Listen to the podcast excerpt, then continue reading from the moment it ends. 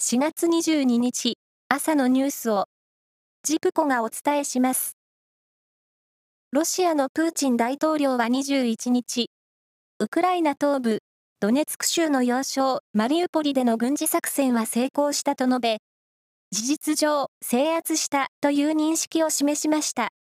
これに対し、アメリカのバイデン大統領は完全制圧した証拠はないと述べています。名古屋の税関は昨日、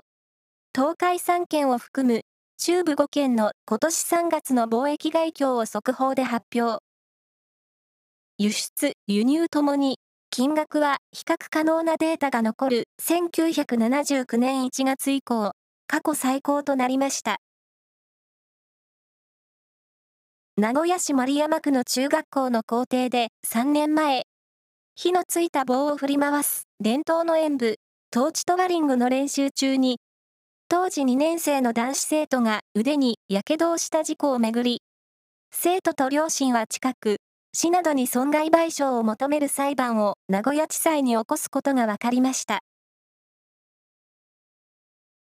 北海道の南の端っこ、松前町で昨日、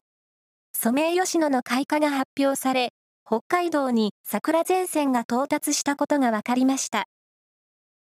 これは、平年より6日早く、去年より5日遅い開花です。アメリカメジャーリーグ、エンゼルスの大谷選手は20日、